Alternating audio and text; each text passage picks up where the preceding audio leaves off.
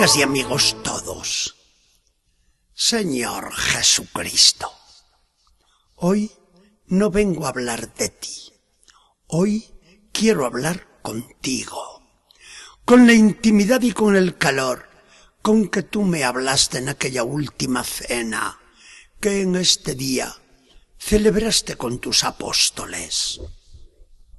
Juan, al llegar a este momento de tu vida, tiene una expresión que se ha hecho de las más famosas del Evangelio cuando nos dice, Jesús, habiendo amado siempre a los suyos, ahora los amó hasta el fin, hasta el extremo, hasta no poder más. Esto dijo Juan de ti. Había llegado tu hora, y tu hora para ti era tu glorificación, que tú la hacías consistir a la vez en tu pasión, tu muerte, tu resurrección y tu entronización a la derecha del Padre. A ti, Jesús, no te vamos a entender nunca.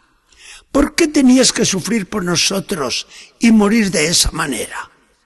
¿Es que no tenías bastante si querías salvarnos con decirle a Dios que nos perdonase, que olvidara toda nuestra culpa y por ser tú quien lo pedía, hubiera habido bastante y el mundo se hubiese librado de la condenación y adquirido la gloria?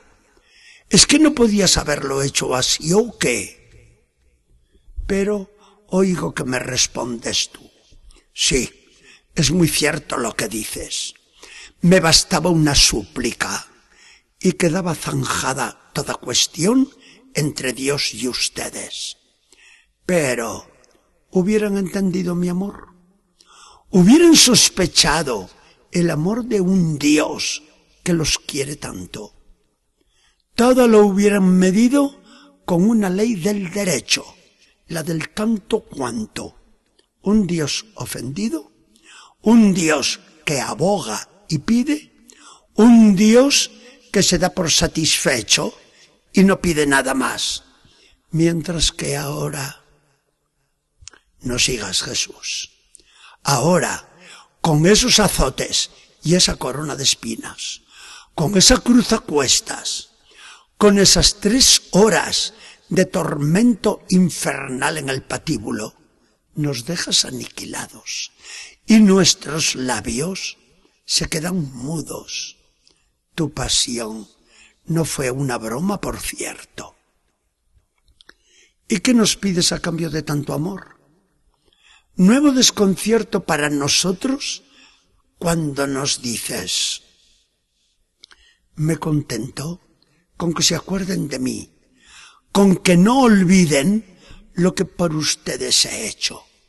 Y para que tanto amor mío, tanto sufrimiento por ustedes, tanta ilusión mía, mientras los espero en mi gloria, para que todo eso no lo echen al olvido, tomen, tomen y coman, porque esto es mi cuerpo. Tomen tomen y beban, porque esta es mi sangre. Hagan esto como memorial mío. ¿Cómo, Señor? ¿Qué estás haciendo? Para que no olvidemos tu amor, añades a tanto amor más amor, y un amor tal que te lleva a hacerte apariencia de pan y apariencia de vino, porque el pan y vino los conviertes en tu propio cuerpo y en tu propia sangre, para que te comamos sin miedo y al comerte puedas meterte dentro de nosotros, de cada uno de nosotros, y hacer de los dos, de ti y de mí, una sola cosa. Tú permaneces en mí y yo permanezco en ti Tú te metes en mi carne mortal como semilla inmortal, de modo que mi carne, convertida un día en podredumbre y en polvo, deba resucitar para estar contigo en tu propia gloria. Para que no olvide yo tu amor, ¿me das otra prueba de amor como esta? Comerte a ti, beberte a ti, para hacerme yo una cosa contigo. Un santo de nuestra tierra que te quería mucho, Pedro Betancourt, decía que se volvía loco al pensar en este divino sacramento de la Eucaristía que tú instituiste hoy. Y otro santo, como Gerardo Mayela, te dijo delante de tu sagrario algo que te debió hacer reír con gusto en esa tu divina prisión. Jesús, si yo estoy loco por ti ante el sacramento, oye, ¿no estabas tú un poco más loco que yo cuando te quisiste quedar así por mí? Tú, Jesús, estás loco de amor por mí, y yo quisiera enloquecer también por ti.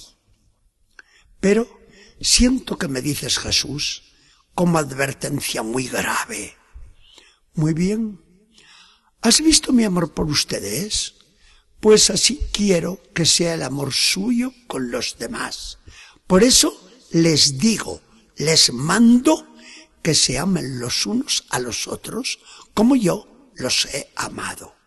Este es mi mandamiento de amor en el día en que yo he llevado mi amor hasta el extremo, hasta el no poder más. Señor Jesús, empeñado en acrecentar el amor, nos mandas hacer del amor el signo y la prueba del amor que te tenemos a ti. ¿Cómo no voy a amar yo a los demás? ¿Y cómo no me voy a deshacer en su servicio ante lo que te veo hacer a ti y ante lo que tú me mandas? Jueves Santo, Día del Amor, Día del amor tuyo por nosotros, Jesús, y del nuestro por ti, Señor. Amor de locura que te lleva a la cruz. Amor de locura que te lleva al pan y al vino para venir bien escondido en la realidad de tu cuerpo y de tu sangre hasta encerrarte en nuestro corazón. Jesús, ¿quién no te amará? Jesús, ¿quién no querrá hacer algo por ti? Jesús, ya pasaron los primeros minutos de tu hora tan amarga. Ahora ya no quedan más que los minutos finales de esa hora bendita, la de tu glorificación, y esos minutos últimos de tu hora son eternos, no acabarán jamás.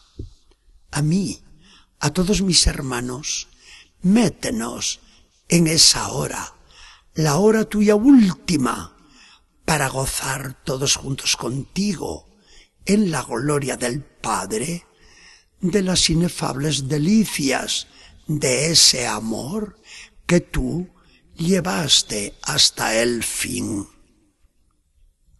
Que el Señor nos bendiga y acompañe.